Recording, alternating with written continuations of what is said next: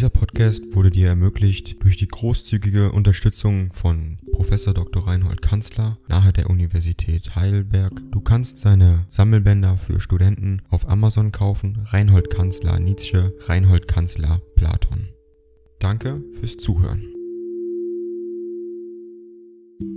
27. an Paul Deussen Leipzig, 2. Oktober Hälfte 1868 Mein lieber Freund, deine Briefe kommen neuerdings immer bei besonders feierlichen Gelegenheiten an, so, als ich vor kurzem in meine neue Leipziger Wohnung einzog, lag dein Brief auf dem Tisch, den Freund Roscher bereits richtig expediert hatte. Bald darauf habe ich denn auch den ersten Teil meines Lehrzenum an dich adressiert, damit ich nicht wieder dem Vorwurfe verfalle, undankbar gegen Freunde zu sein und durch anhaltendes Stillschweigen den Eindruck eines Toten zu machen? Nein, ich lebe und, was mir sagen will, ich lebe gut und wünsche, dass du dich einmal persönlich davon überzeugst, besonders um die Einsicht zu gewinnen, dass Philosophein und Kranksein doch nicht identische Begriffe sind, dass es aber allerdings eine gewisse Gesundheit gibt, die ewige Feindin tieferer Philosophie, die bekanntlich neuerdings zum Spitznamen für bestimmte Sorten von Grenzbotenhelden und Historikern geworden ist.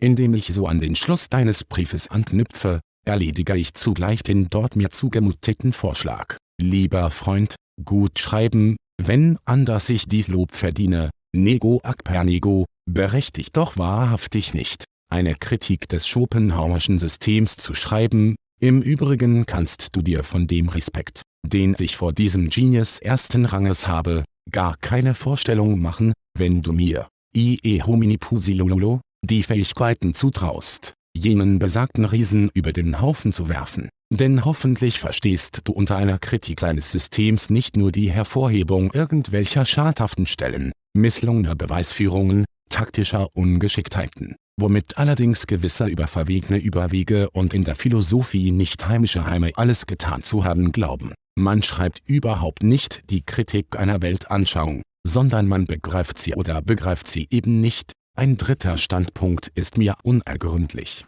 Jemand, der den Duft einer Rose nicht riecht, wird doch wahrhaftig nicht darüber kritisieren dürfen, und riecht er ihn, à la bonheur, dann wird ihm die Lust vergehen, zu kritisieren, wir verstehen uns einfach nicht. Erlaube mir über die besagten Dinge zu schweigen, was ich mich erinnere, dir schon einmal vorgeschlagen zu haben. Mit deiner Ablehnung einer Apologie bin ich auch nicht sehr zufrieden, insbesondere nicht damit, dass ich dir zugemutet habe, die Philologie zu verteidigen. Daran liegt mir gar nichts, ich möchte aber wissen, was du über den gegenwärtigen Stand der Philologie, über die herrschenden Methoden, über die Entwicklung der jetzigen Philologen, über ihre Stellung zu den Schulen und so weiter denkst und zwar im Gegensatz zu meinen etwas derb ausgesprochenen Ansichten. Denn deutlich, oder martialisch, zu reden hat in Briefen den besonderen Vorteil, seinen Halbpart aus schwebenden, vermittelnden Standpunkten zu drängen und ihm ein direktes Ja und Nein zu erpressen. Natürlich mit Gründen, aber deine mythologische Auffassung der Philologie als Tochter, sage Tochter, Ding dong. AI kostet Geld. Wenn du diese Briefe ohne Werbung und ohne Unterbrechung hören willst, dann kauf sie dir doch unterm Link in der Beschreibung. Das Ganze ist moralinfrei und verpackt in mehreren Audiobook-Formaten nur für deinen Genuss. Danke für dein Verständnis und viel Spaß mit den Briefen.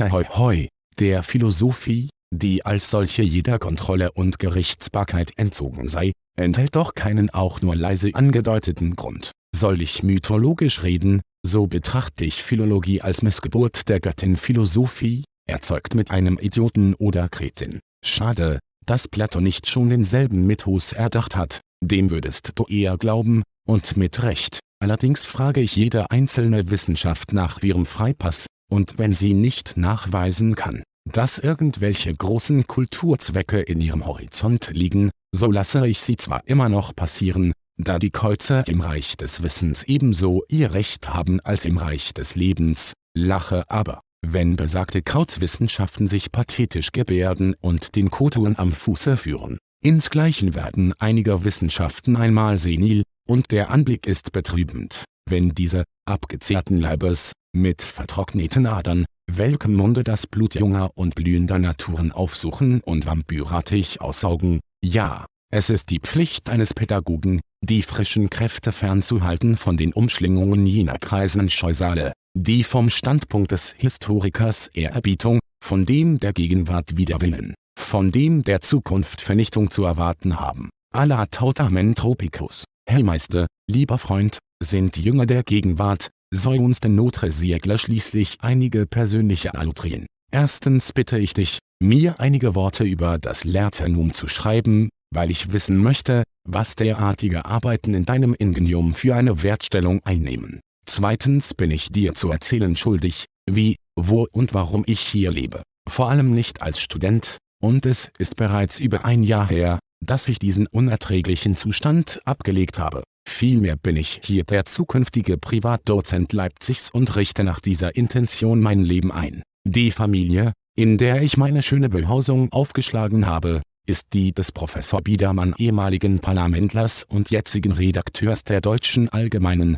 durch den es mir möglich ist, eine Anzahl interessanter Bekanntschaften zu machen, als da sind, geistreiche Frauen, hübsche Schauspielerinnen, bedeutende Literaten und Politiker etc. Eine Anzahl größerer Aufsätze wartet der glücklichen Stunde, über die ich dir später einmal schreibe. Ritschel, mein verehrter Lehrer und seine mir sehr nahestehende Gattin erweisen mir manches Angenehme, dazu blühe ich im Kreise strebender Freunde und Genossen und bedauere nur, nicht zur Hand zu haben den vortrefflichen Paul Deussen. Dieser Podcast wurde dir ermöglicht durch die großzügige Unterstützung von Professor Dr. Reinhold Kanzler nahe der Universität Heidelberg. Du kannst seine Sammelbänder für Studenten auf Amazon kaufen. Reinhold Kanzler Nietzsche, Reinhold Kanzler Platon. Danke fürs Zuhören.